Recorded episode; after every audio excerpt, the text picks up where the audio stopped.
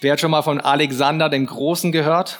Kurz mal Hand heben. Wahrscheinlich die Großteil unter uns. Alexander der Große, ein großer Feldherr, so circa 300 vor Christus gelebt. Er hat äh, seinerzeit die halbe Welt eingenommen. Ähm, mit seinen Feldzügen bis nach Indien ist er vorgedrungen von Makedonien mit den griechischen Truppen, makedonischen Truppen. Und Alexander der Große, der wusste, seine Truppen zu motivieren.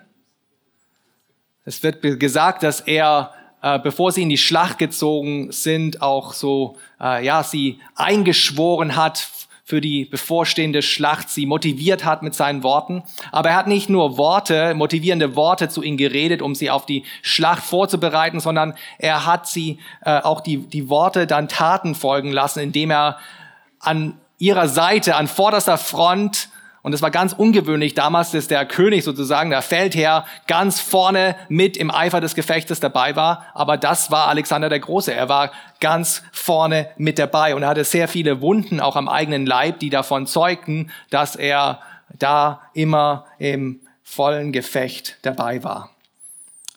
Im Leiden war er ein Vorbild für seine Truppen, aber er war auch dann ein Vorbild in, in der Herrlichkeit sozusagen, in, in dem Ruhm, in der Ehre, die sie dann ähm, für sich äh, eingeholt hat, in, in, dem, ja, ähm, in der Kriegsbeute, die sie ähm, dann auch erwirtschaften konnten durch diese ganzen Feldzüge. Er hat diese Kriegsbeute nicht nur für sich behalten, sondern er hat sie auch ganz großzügig an seine Männer weitergegeben, hat sozusagen da auch die mitbeteiligt an den Gewinnen.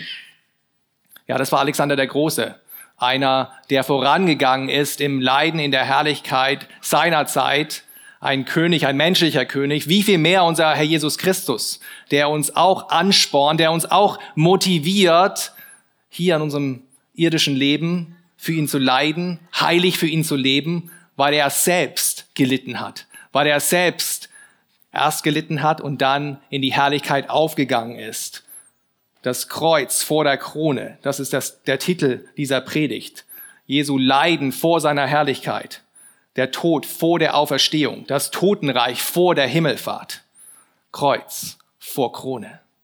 Das war Jesu Leben als König der Könige in seinem ersten Kommen. Und das ist auch das, wozu wir berufen sind als seine Nachfolger, dass wir auch leiden. Wir sind angekommen in Kapitel 3 oder wir schließen Kapitel 3 heute ab im ersten Petrus. Wir haben ja äh, nach den Sommerferien mit, mit dem ersten Petrusbrief angefangen und haben dann für die Adventszeit einen kleinen, ähm, eine kleine Aussetzer gemacht und, und starten jetzt wieder mit den letzten ähm, zweieinhalb Kapitel in, bis Ostern, kann man sagen.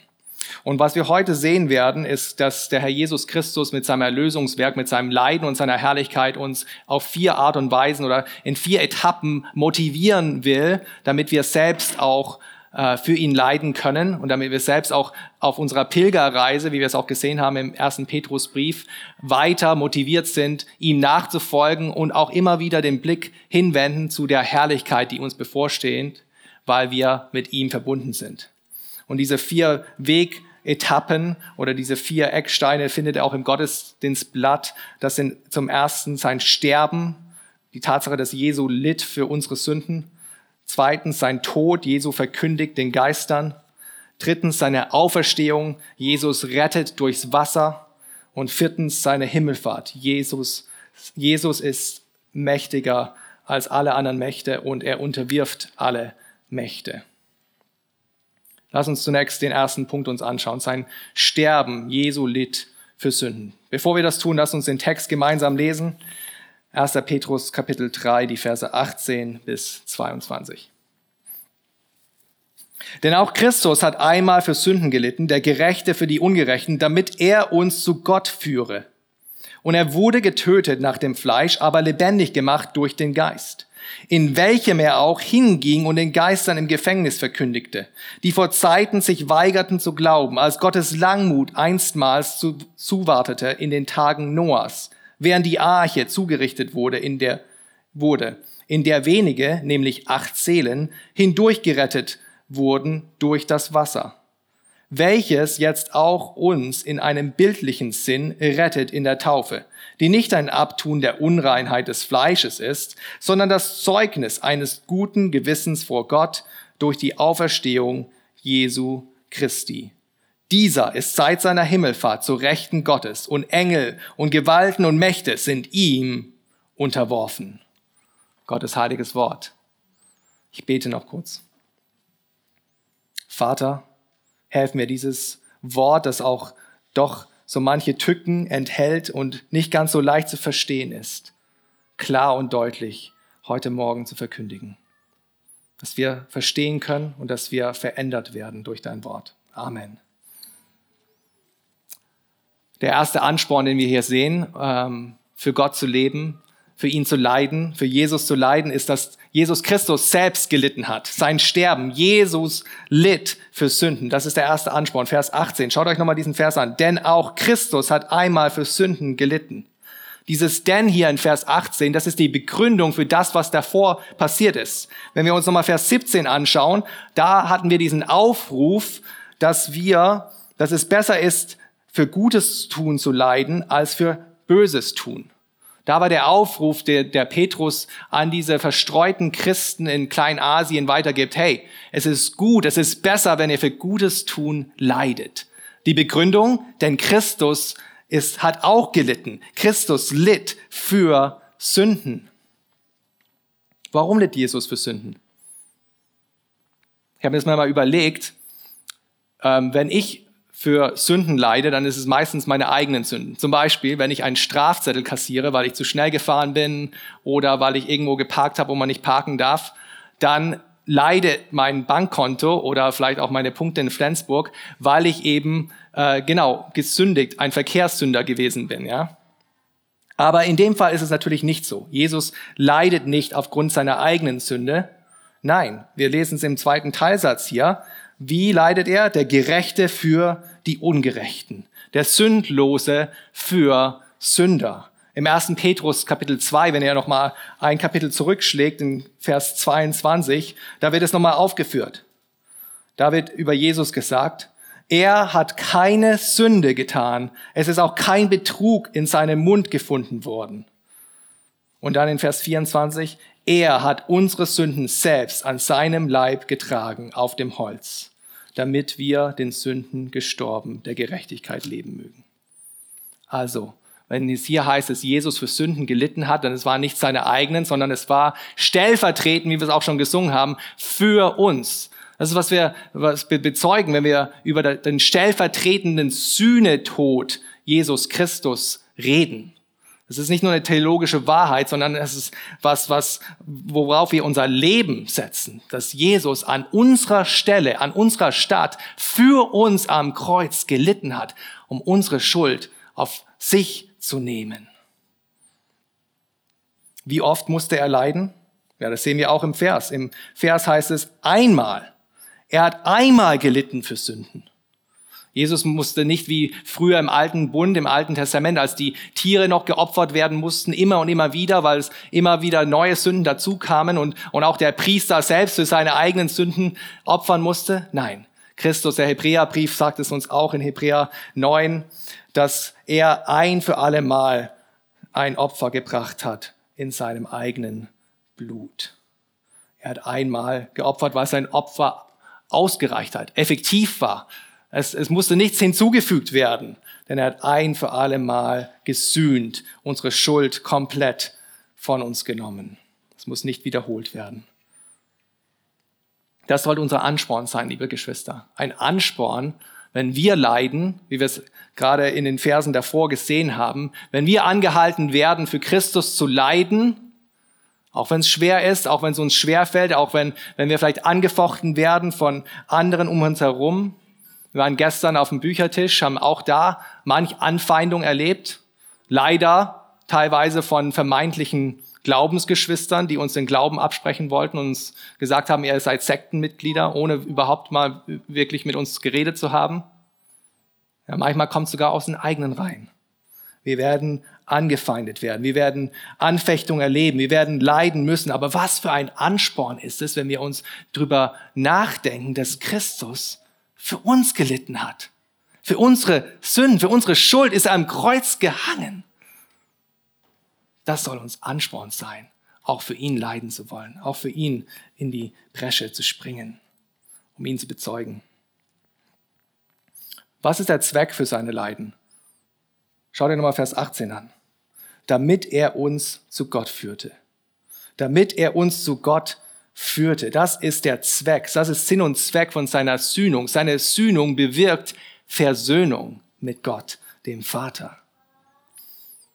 Stell dir vor, du hast vielleicht ein Spielzeug von deinem Freund und, und du machst dieses Spielzeug kaputt. Oder du bist äh, im Laden und du siehst irgendeine Süßigkeit und du willst unbedingt diese Süßigkeit, du gehst, lässt sie mitgehen. Oder vielleicht du beleidigst jemand in der Schule oder auf der Arbeit. Dann hast du gewissermaßen Schuld auf dich geladen, nicht wahr? Es bedarf eine Wiedergutmachung, damit auch diese Beziehung wiederhergestellt werden kann. Da ist was kaputt gegangen. Das muss wieder gut gemacht werden, damit auch die Beziehung wiederhergestellt werden kann. Und das ist genau das, was Jesus bewirkt durch seinen Tod am Kreuz.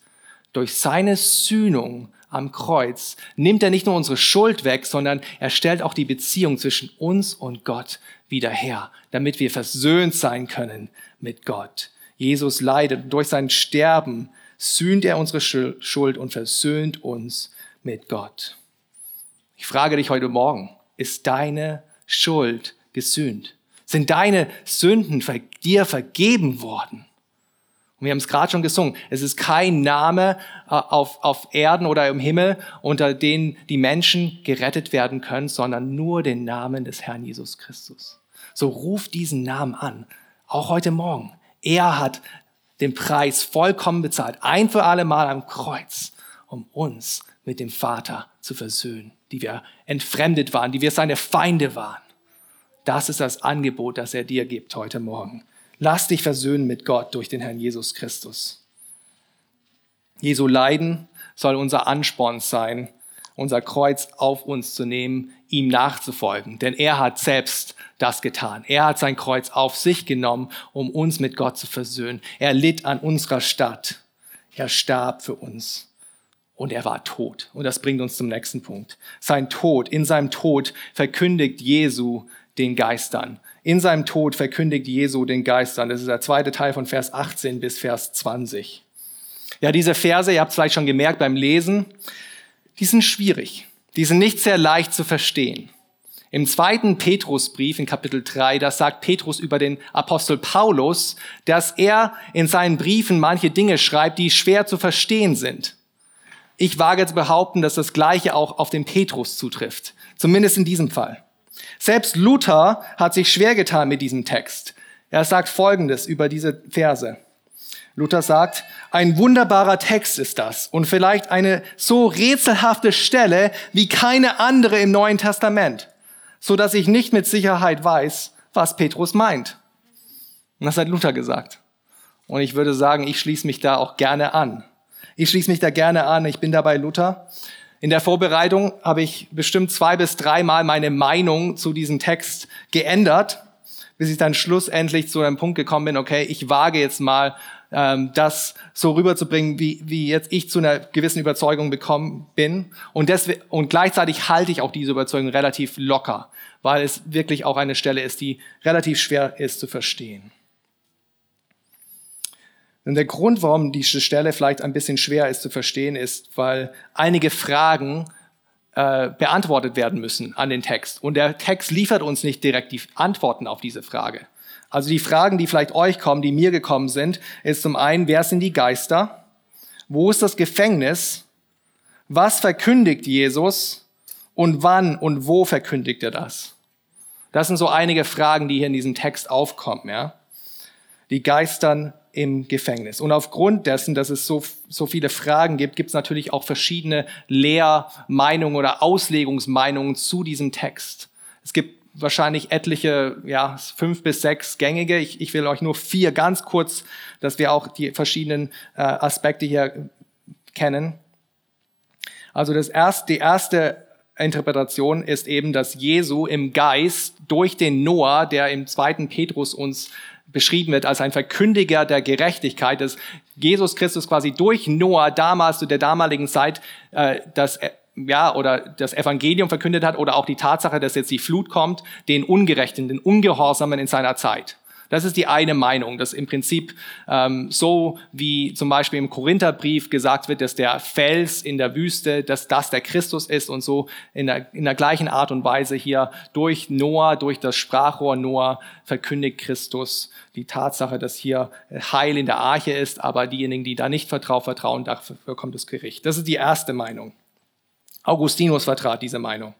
Das zweite, die zweite Meinung ist, dass Jesus Seele im Geist bezieht sich dann in dem Fall auf seine Seele nach seinem Tod, dass er während seiner Zeit im Tod, vor seiner Auferstehung, ins Totenreich hinabgegangen ist, nach der Kreuzigung, vor der Auferstehung und den Ungläubigen, den Ungehorsamen nochmal die Erlösung äh, quasi verkündigt hat, das Evangelium verkündigt hat. Ja, das ist auch eine Meinung. Das Problem mit dieser Meinung ist letzten Endes, dass es sich nicht deckt mit anderen Bibelstellen, weil wir wissen, auch aus dem Hebräerbrief zum Beispiel, dass es, dass, der, dass es bestimmt ist für den Mensch, einmal zu sterben und dann kommt das Gericht. Also es gibt keine zweite Chance sozusagen im Totenreich nochmal umzukehren oder Buße zu tun.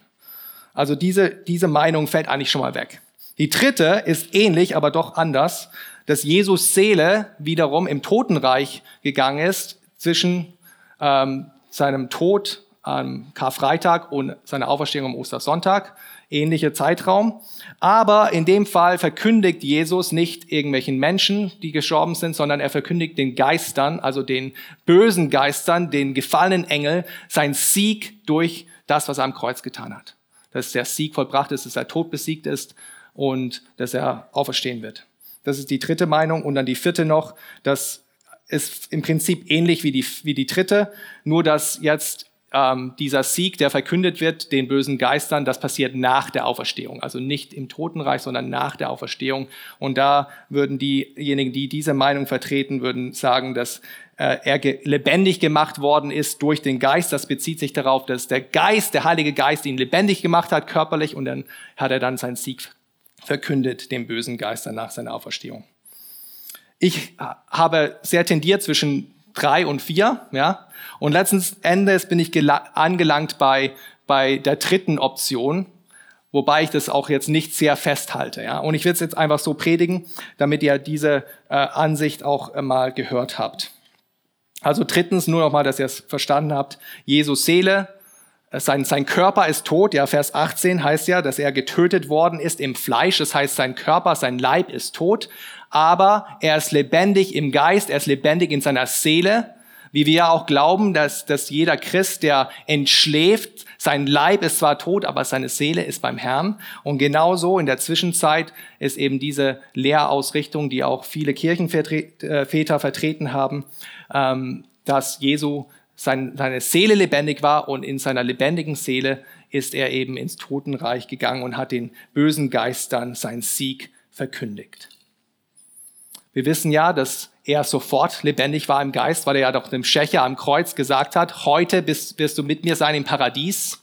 Ja, und kurz darauf sagt er dann als seine letzten Worte vom Kreuz in Lukas Kapitel 23, äh, befiehlt er dem Vater seinen Geist an, sein Geist, seine Seele an. Und jetzt stellt sich natürlich die Frage, wie kann man das vereinbaren? Auf der einen Seite Paradies, auf der anderen Seite Totenreich. Wir müssen verstehen, dass in, in, im Alten Testament, in dem, was wir haben, über, über das Jenseits ist sehr dürftig. Wir, haben, wir müssen da verschiedene Sachen zusammenstückeln, um da ein Bild zu bekommen. Aber was wir für ein Bild, was sich da abzeichnet, auch wenn man zum Beispiel Lukas 16 heranzieht, wo wir sehen dieses Gleichnis von dem Lazarus und dem reichen Mann, dass das Totenreich dass es ein, ein Paradies gibt, Abrahams Schoß, wo der Lazarus ist, und dann ist da eine große Kluft dazwischen, und dann auf der anderen Seite ist dieser, dieser reiche Mann, der eben die, die Qualen in dem Totenreich, in Gehenna, in Hades eben er, erfährt, ja. Und das ist so das Totenreich. Das Totenreich ist sozusagen dann dreiteilig aufgeteilt. Die Gerechten sind in Abrahams Schoß, im Paradies. Die Ungerechten sind in, in Gehenna, in Hades, in, in, dem, in den Qualen sozusagen. Und dann gibt es noch einen, einen dritten Bereich, wo eben die Geister sich befinden. Und das wird auch als Tartarus ähm, benannt. In 2. Petrus 2,4 wird darauf zum Beispiel verwiesen.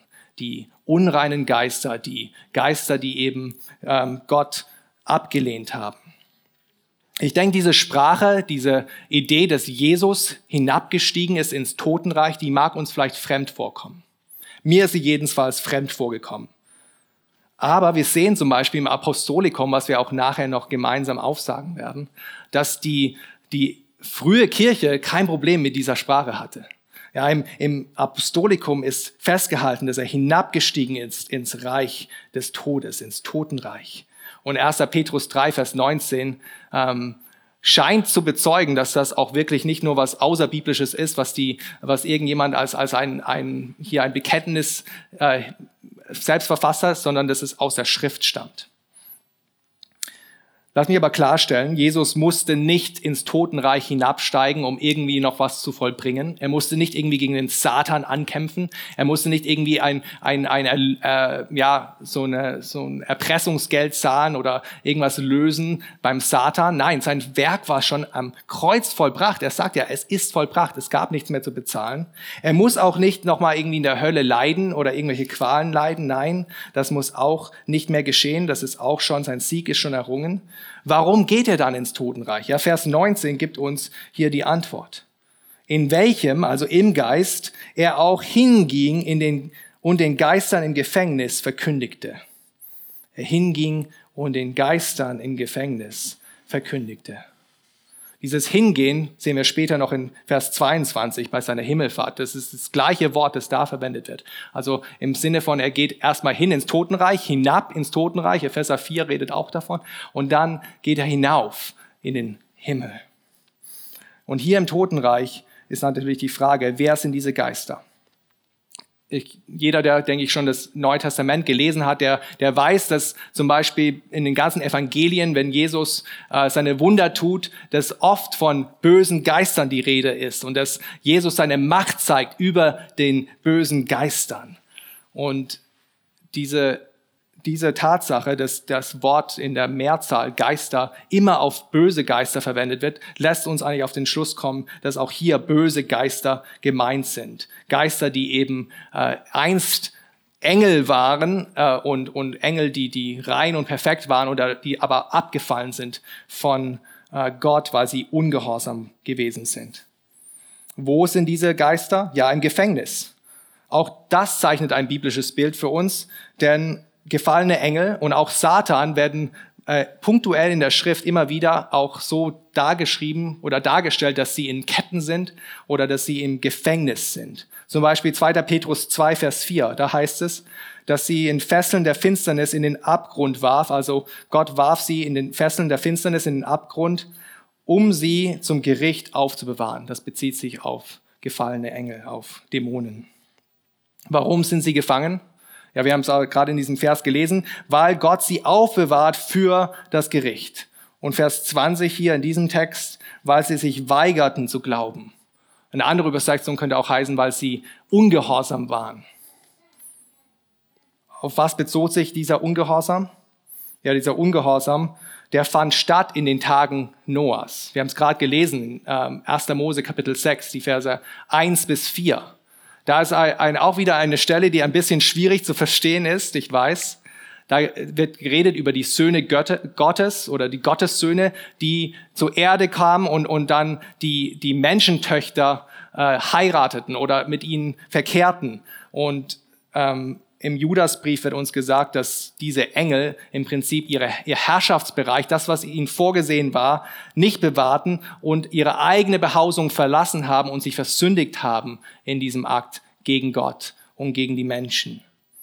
Also es bezieht sich höchstwahrscheinlich eben auf diese Gottessöhne, weil Gottessöhne auch oft in der Schrift als, als Engel, ein Synonym für Engel sind. Und die sind eben abgefallen, die verkehrten sich mit Frauen, waren ungehorsam. Jetzt stellt sich noch die letzte Frage. Was verkündigt Jesus ihnen, diesen Geistern im Gefängnis? Er verkündigt nicht das Evangelium, weil wir wissen, dass er nicht für Engel gekommen ist, nicht um Engel zu retten, sondern um Menschen zu retten, sondern er verkündigt ihnen das, den Sieg am Kreuz. Er verkündigt die Tatsache, dass diese Sündenmacht gebrochen ist durch das, was er vollbracht hat, vollbracht hat am Kreuz von Golgatha. Er verkündigt auch diesen Dämonen und dem Satan, dass sie keine Anschuldigung mehr haben gegen Gottes Gerechte, dass sie jetzt entwaffnet sind, dass sie besiegt sind und dass sie jetzt nur noch lediglich aufbewahrt werden bis zum letzten und jüngsten Gericht. Liebe Freunde, auch wenn wir mit dem Tod konfrontiert werden, und ich denke, das trifft uns alle früher oder später, ich war gerade am Freitag auf einer Beerdigung von einem lieben Bruder in Bayreuth, können wir, die wir zu Christus gehören, auch wissen, dass der Tod keine Macht mehr über uns hat. Dass wir keine Angst haben, brauchen vor der Totenwelt oder vor dem Reich des Toten, weil wir zu Jesus gehören, weil unsere Seele schon im Tod lebendig gemacht worden ist mit Christus und wir bei Christus sein werden mit unserer Seele. Und wisst ihr was? Gott hat seine Seele, dem Herrn Jesus Christus seine Seele, auch nicht dem Totenreich preisgegeben, sondern er hat ihm am dritten Tag von den Toten auferstehen lassen. Und das bringt uns zum dritten Punkt. Seine Auferstehung. Jesus rettet uns durchs Wasser. Und das gibt uns Ansporn, auch ihm nachzufolgen. Die Verse 20 bis 21 sehen wir das.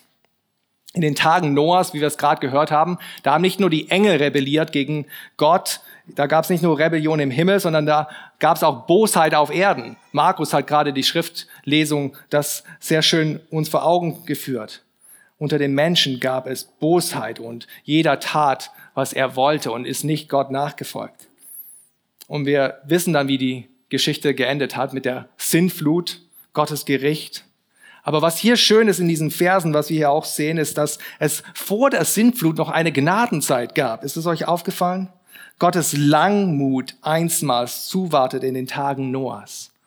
Das ist sehr interessant hier. Äh, das ist fast doppelt gemoppelt. Langmut und Warten. Also seine, seine, seine Langmut, seine Geduld wartete. Das ist ein sehr interessanter Begriff. Aber das ist genau das. In der Bauzeit der Arche, während Noah die und seine Söhne die Arche gebaut haben, da gab es noch eine Gnadenzeit, wo Gott das Gericht noch ausgesetzt hat. Und dann kam aber das Endgericht. Dann kam aber die Sintflut. Und heute, liebe Freunde, ist es genauso. Heute ist noch Gnadenzeit. Heute ist sprichwortlich gesehen noch die Zeit, wo die Arche gebaut wird, wo es noch Rettung gibt, wo man noch umkehren kann. Aber eines Tages wird auch diese Zeit zu Ende gehen. Eines Tages wird dann auch das Endgericht kommen. Und dann wird alles vergehen, alles wird sich auflösen. Jesus wird wiederkommen und wird alles gut machen und richtig machen und als Richter wird er kommen. Ja, die Flut, die Sinnflut, das war eine, ein Gericht für viele, aber für wenige, für einige wenige war es Rettung. Das gleiche Mittel, habt ihr das gesehen? Das Wasser war Gericht für die einen, aber das Wasser war für die anderen Rettung. Als diese Arche auf den Wasser nach oben empor geschwommen ist und über die Wasser hinweg ähm, dann in Sicherheit sich befunden hat. Mittel zum Gericht für viele, Mittel zur Rettung für wenige. Und so hat Gott acht Seelen damals durchs Wasser gerettet. Acht Seelen. Und so rettet auch der auferstandene Herr Jesus Christus uns. Genauso wie Gott damals Noah gerettet hat durchs Wasser, so rettet er auch uns durch die Taufe. Schaut euch Vers 21 an. Welches jetzt auch uns in einem bildlichen Sinn rettet in der Taufe die Wasser oder das Wasser der Sinnflut ist ein Abbild von dem Wasser der Taufe. Es ist ein Vorschatten von dem, was Gott dann in Christus, in dem auferstandenen Christus in der Taufe tut. Manche meinen dadurch oder leiten davon ab, dass die Taufe in irgendeiner Form heilsnotwendig ist, dass man getauft werden muss, dass dieser Ritus an sich irgendwie Heil bringt, dass dieser Ritus der Taufe, diese eigentliche Handlung, dass diese Handlung irgendwie wirksam ist und vollzogen werden muss und dann in dem Moment wirst du gerettet. Aber habt ihr gemerkt, der Vers sagt eigentlich was komplett anderes. Der Vers sagt eigentlich den komplette Gegenteil von dem, was manche vielleicht ähm, ja, im ersten Moment meinen wollen. Was heißt es hier in Vers 21? Die Taufe rettet, die nicht ein Abtun der Unreinheit des Fleisches ist, sondern das Zeugnis eines guten Gewissens vor Gott durch die Auferstehung Jesu Christi. Nein, die Taufe ist kein Abtun von unserem Fleisch. Die Taufe an sich reinigt jetzt uns nicht von irgendwelchen Sünden in dem Sinne. Nein, die Taufe ist ein Zeugnis dafür, dass wir ein gutes Gewissen vor Gott haben, wie wir es hier lesen. Die Taufe ist die Bitte zu Gott, dass er unser gutes Gewissen, was wir jetzt durch Jesus Christus haben, durch sein Tod und durch seine Auferstehung, dass er, dass wir das jetzt auch bezeugen. Wir stehen in der Taufe nicht auf eigenen Beinen da, wie Martin heute durchs Wasser gegangen ist. Wir, wir vertrauen uns nicht selbst, sondern wir vertrauen das, was Christus schon für uns getan hat. Wir, wir vertrauen darauf, dass wir jetzt im Reinen sind mit Gott, dass wir ein reines Gewissen haben vor Gott aufgrund von dem Erlösungswerk unseres Herrn Jesus Christus. Wir, wir gehen hinab in das Wasser der Taufe und, und sind somit vereint im Tod des Herrn Jesus Christus und kommen dann durchs Wasser hindurch und werden sozusagen gerettet durchs Wasser in der Auferstehungskraft unseres Herrn Jesus Christus, indem wir das bezeugen. Und so dürfen auch wir, die wir ähm, im Glauben getauft sind, uns erinnern an das, was die Taufe repräsentiert und auch immer wieder daran erinnern, dass dieses Gericht, weil Wasser in der Bibel steht oft für Gericht, dieses Gericht, das uns eigentlich zuteil geworden ist, indem wir vereint sind mit Christus in seinem Tod, in seiner Auferstehung, ist dieses Wasser uns zum Heil geworden. Ist dieses Wasser unserer Zeugnis eines guten Gewissens vor Gott.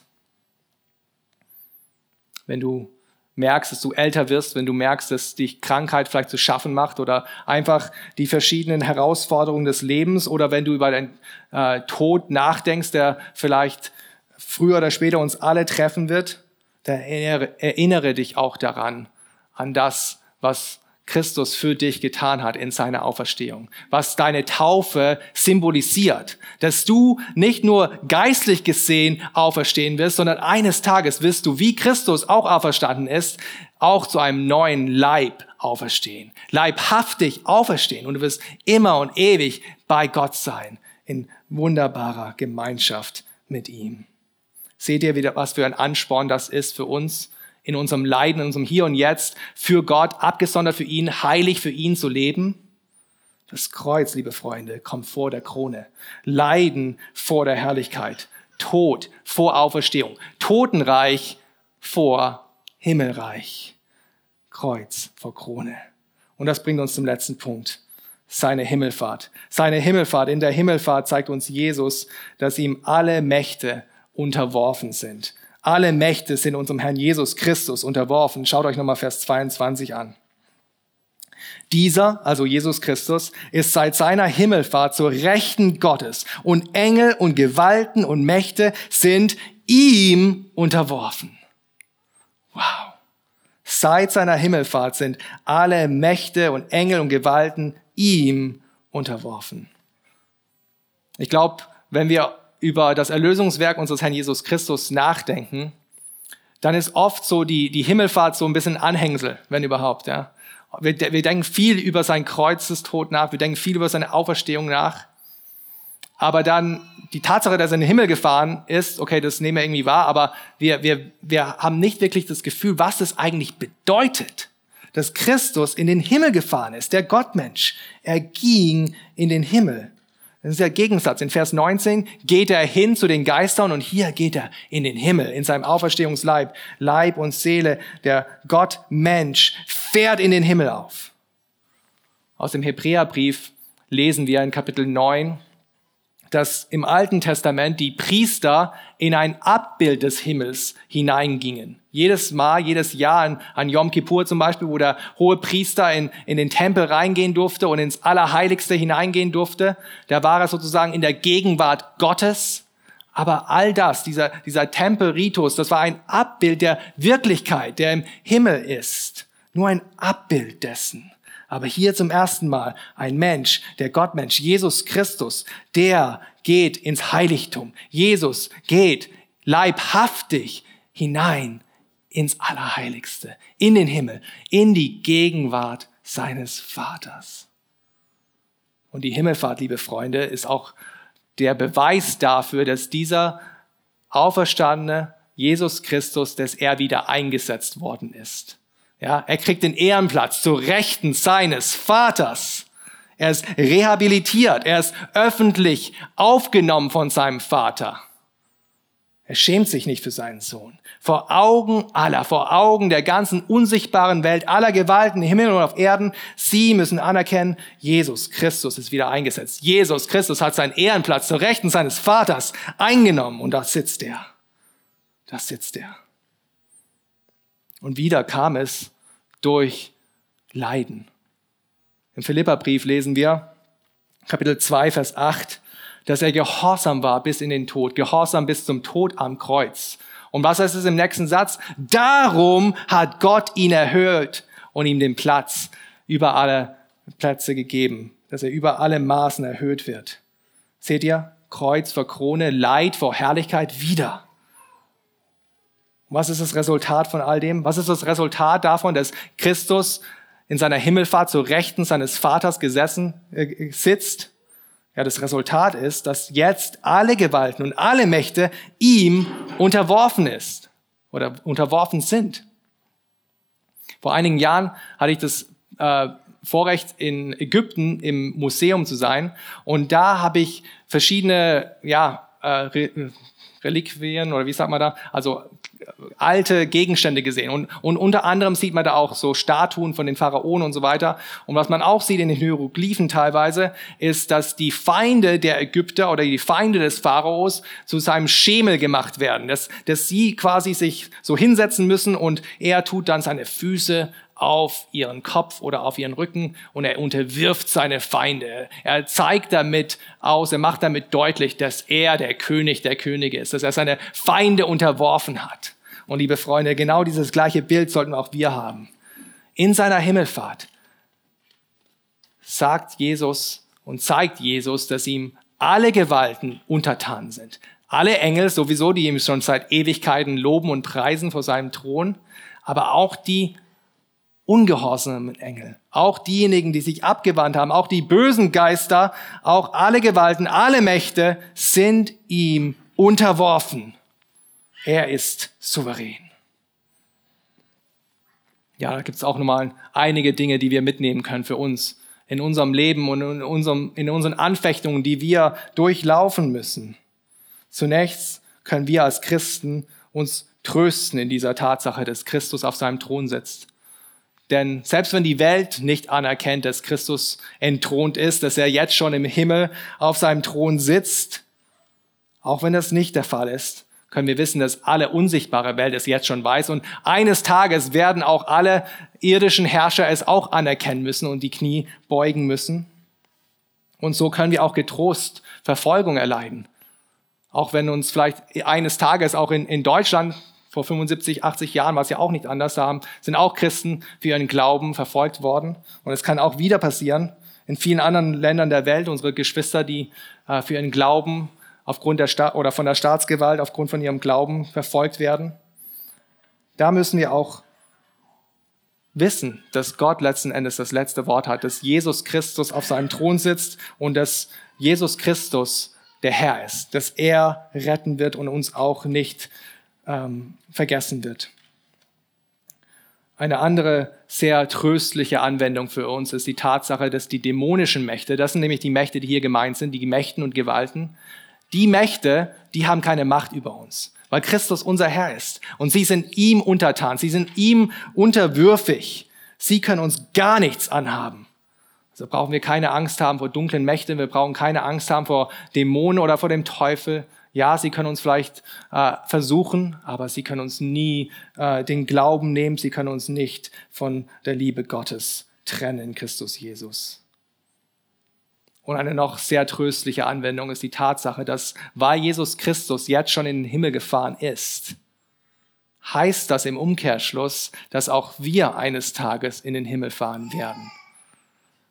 Ja, er schenkt uns sein Himmelreich. Das ist so äh, erstmal vielleicht so eine Binsenwahrheit, aber da ist so viel drin, so viel steckt da drin. Die Tatsache, dass er schon in den Himmel eingegangen ist, heißt, dass wir auch, wenn wir mit ihm verbunden sind, auch in den Himmel einkehren dürfen, auch zu ihm auf, auffahren werden und dann auch mit ihm herrschen werden.